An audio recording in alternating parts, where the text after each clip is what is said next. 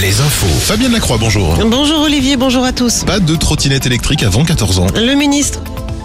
Le ministre des Transports Clément Beaune présente aujourd'hui un plan d'action national pour mieux réguler l'usage des trottinettes électriques sur la voie publique. Ainsi, l'âge minimum des utilisateurs va être relevé de 12 à 14 ans et les amendes passeront ainsi de 35 à 135 euros pour ceux qui roulent à deux sur une trottinette électrique ou pour ceux qui utilisent les voies interdites.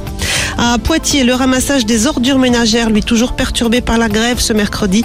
L'incinérateur de Saint-Éloi est bloqué par les grévistes. Dans les Deux-Sèvres, cette plainte déposée par la famille de l'un des deux hommes hospitalisés dans un état grave après les manifestations du week-end dernier à Sainte-Soline. Selon le collectif Les Soulèvements de la Terre, la plainte aurait été déposée auprès du procureur de Niort pour tentative de meurtre et entrave au secours.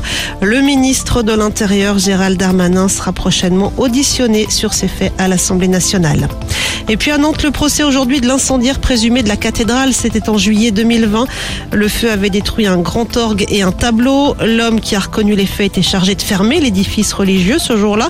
Ce Rwandais âgé d'une quarantaine d'années est également mis en examen pour l'assassinat d'un prêtre un an plus tard en Vendée. Le préfet de la Sarthe doit faire le point aujourd'hui sur la consommation d'eau dans le département.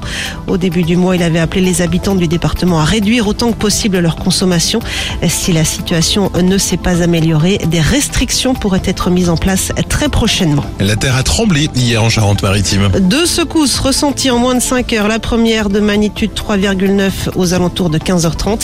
La seconde de magnitude 3,3 peu après 18h avec à chaque fois des épicentres situés à l'ouest de Sainte. Les sports avec du basket ce soir, Cholet en Estonie pour affronter le club de Calais en demi-finale allée de la FIBA Europe Cup. Hier en championnat, Limoges et Le Mans ont perdu, tout comme La Rochelle en Pro.